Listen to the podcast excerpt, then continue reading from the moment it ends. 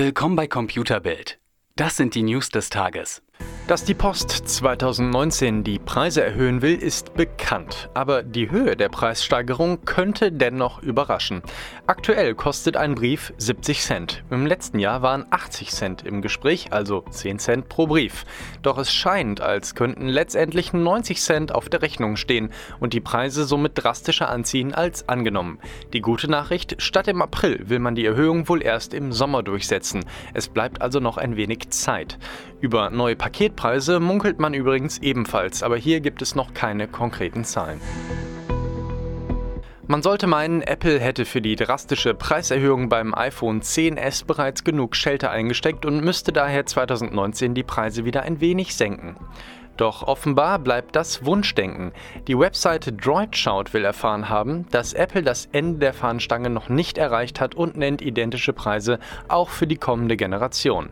Zwar wird das iPhone damit nicht teurer, aber die Kritik der Verbraucher scheint nicht angekommen zu sein, sodass Apple die Kurse zunächst beibehält. Erstaunlich, denn seit dem iPhone 10s lässt sich prima beobachten, dass die Neupreise bei Drittanbietern binnen weniger Monate um einige hundert Euro gefallen sind. Ergo ganz offensichtlich zu viel verlangt. Wo wir gerade bei neuen Apple-Produkten sind, Bloomberg berichtet, dass zahlreiche Kunden in den Apple Stores eine neue Strategie der Mitarbeiter beobachten. Anstatt Geräte zu reparieren, die von Nutzern in den Store gebracht werden, nutzen die Mitarbeiter die Zeit verstärkt dazu, neue Geräte verkaufen zu wollen. Entsprechende Erfahrungsberichte teilen Kunden auf zahlreichen Webseiten und in Foren. Selbst defekte iPhone 10s Modelle sollen zum Anlass genommen worden sein, über den Kauf von Neuware zu sprechen, so einige Stimmen aus der Community. Passend dazu stört Apple auch immer wieder mit werblichen Push-Nachrichten, die zum Abonnieren von Diensten wie beispielsweise Apple Music animieren sollen. Einziges Mittel dagegen, nicht reagieren oder gar kaufen, denn sonst bestätigt man Apple in dieser Vorgehensweise. Ein erfreuliches Projekt von Vodafone geht ans Netz. Zusammen mit dem Startup Corevas bringt der Provider einen Notrufdienst mit Standort und Videofunktionen an den Start.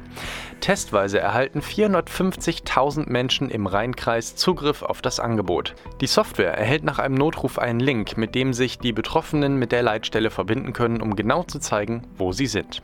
Ein Videochat soll helfen, das Problem genauer zu beschreiben und die Anrufer womöglich zu beruhigen. Vodafone berechnet für den Videochat keine keine Daten, sodass die Nutzung immer kostenfrei erfolgen kann. Amazons Eigenmarken entstehen derart schnell, dass man neue Produktgruppen gerne mal verpasst. So gibt es Amazon Kleidung, Amazon Tierfutter und nun auch Amazon Möbel. Unter den Marken Movian und Alcove gibt es im Online-Shop zahlreiche Möbelstücke, teilweise qualitativ hochwertig und kostspielig, teilweise günstiger und damit als Konkurrenz zu IKEA gedacht. Die Möbel sind ab sofort verfügbar. Mehr auf computerbild.de, Europas Nummer 1 in Sachen Technik.